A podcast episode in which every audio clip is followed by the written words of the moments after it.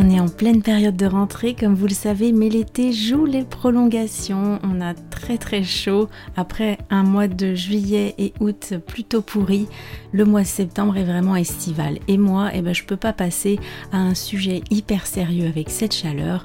J'ai juste envie d'une chose, c'est d'aller me baigner à la mer ou à la piscine. Aujourd'hui, je vais donc parler euh, d'une anecdote en lien avec la piscine. Dans l'épisode Éplouf, il n'y a pas très longtemps, un épisode très récent, j'ai parlé de la piscine justement.